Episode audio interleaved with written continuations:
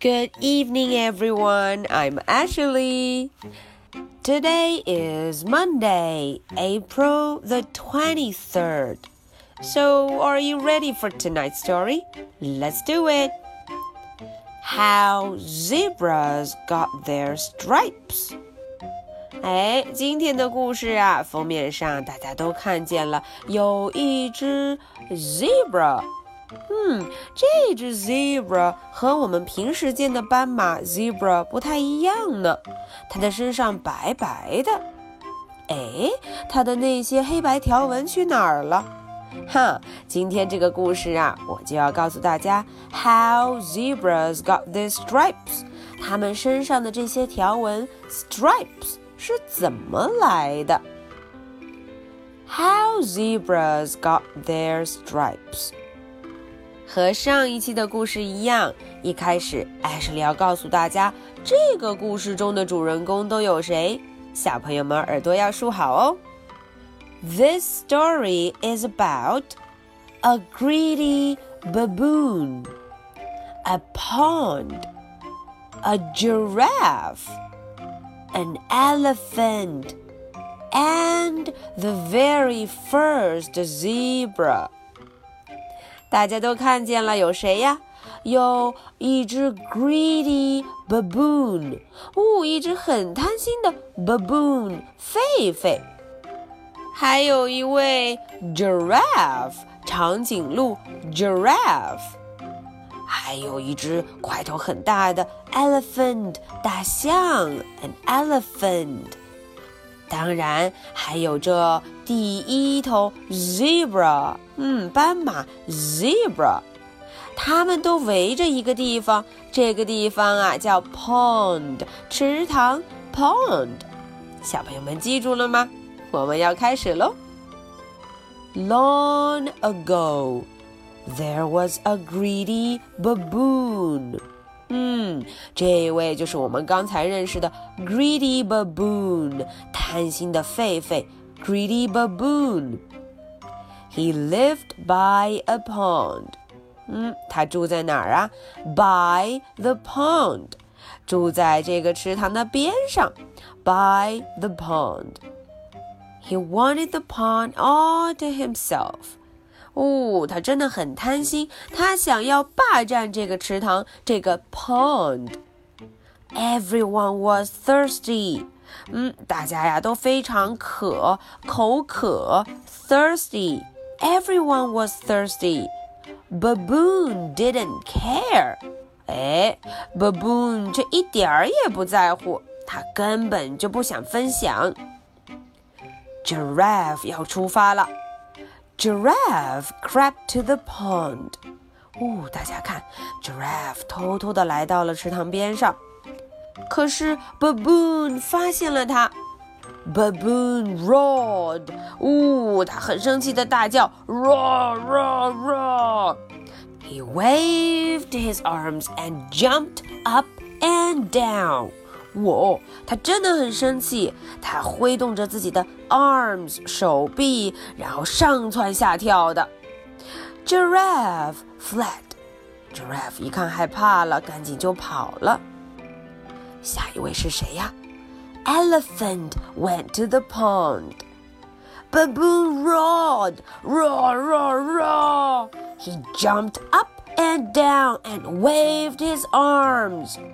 Elephant fled. Zebra walked up. Baboon roared, roar, roar, roar. Zebra stamped his hoof. 嗯，Zebra 一点儿也不害怕，他跺着自己的 hoof，跺着自己的马蹄。It is not your pond, he said. 哦，Zebra 很勇敢。他说：“这可不是你自己一个人的 pond 池塘，You must share it 啊！你要分享，要 share 分享。”No said baboon, go away. Baboon got lots of sticks. 哦，他呀拿了很多 stick，拿了很多木棍。 He piled them up by the pond. 啊，你看，他把它都堆了起来，在这个 pond，在池塘边准备点火了。Then he lit a big fire. Now everyone will stay away. 嗯，我们的 greedy baboon 心想啊，我们现在有这么大的火苗在这儿，所有的动物都不敢来了。 Zebra wasn't scared. 哦，Zebra 才不害怕呢。He ran at baboon，他哒哒哒哒哒哒哒哒哒跑向了 baboon，跑向了他。He kicked out his legs，嚯，他一脚就踢到了这个 baboon。Baboon flew 哇哦，大家看，baboon 飞得好高，飞到了空中。So did the sooty sticks from the fire. 哇哦，还有这些已经被烧的黑乎乎的 sticks 木棍，它们也飞到了空中。The sticks landed on zebra.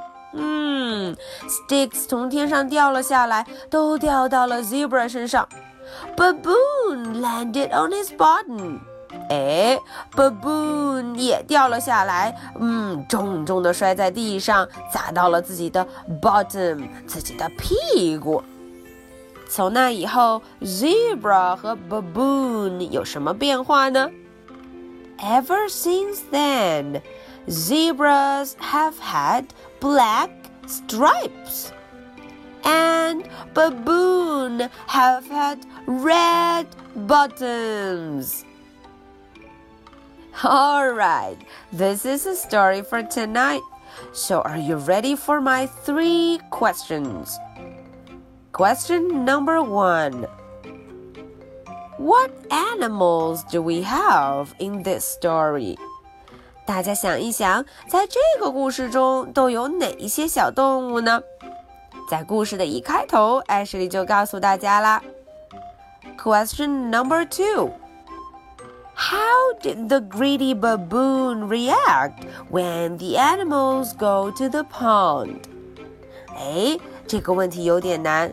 当其他的小动物 animal 其他的小动物靠近池塘的时候，我们的这个贪心的 baboon 它是怎么反应的呢 ？Question number three. What happened to the zebra and the baboon at last? 哦，小朋友们想想，在故事的最后，我们的 zebra 和 baboon 它们有了什么变化呢？All right, I'll be waiting for your answers. This is the story for Monday, April the 23rd. So much for tonight. Good night. Bye.